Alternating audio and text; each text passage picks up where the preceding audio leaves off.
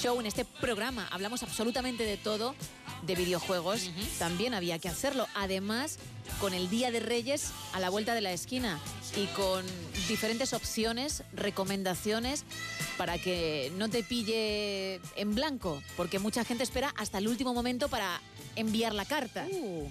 Y claro, luego pasa lo que pasa, los nervios, la tensión, la ansiedad, y eso no puede ser. Así que Nacho García te va a echar un cable. Muy buenas madrugadas, Nacho. Muy buenas madrugadas, compañeros. Fue el 2023 un año con lanzamientos verdaderamente espectaculares, ¿eh? Y os tengo una lista, pues ahora que llegan los Reyes Magos, si tenéis que comprar algún videojuego, una lista de lo mejorcito que dio de sí el año. Baldur's Gate 3. Para los aficionados a los juegos de rol, este, desde luego, marca un antes y un después de lo que es eh, un juego inspirado en un juego de rol de mesa con jugabilidad apabullante. Es muchísimo, muchísimas horas de entretenimiento que en esta nueva entrega que viene directamente del eh, universo Dungeons and Dragons. Eh, otro que deberíamos de tener, The Legend of Zelda, Tears of the Kingdom. Esto para toda la familia, sobre todo para los más aventureros, porque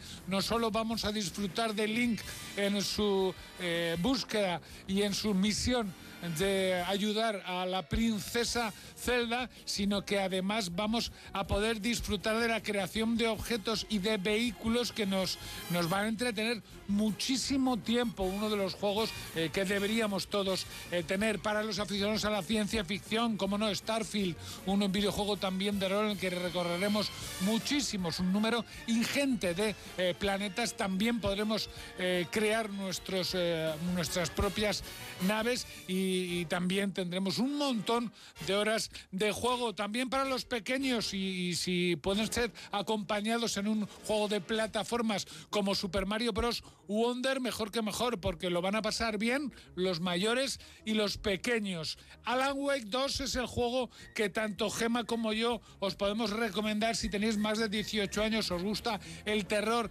la aventura, todo un juego que no deja a nadie indiferente. Para los amantes de los juegos de lucha, Street Fighter 6 yo creo que es la mejor opción para tener muchísimas horas de entretenimiento partiéndote el cobre, pero además haciendo uh, partidas multijugador y deambulando por uh, ciudades a la par que recreamos nuestro personaje. Bueno, pues feliz año a todos y ya estamos de vuelta. Chin chin pong. Chin chin pong, gracias Nacho.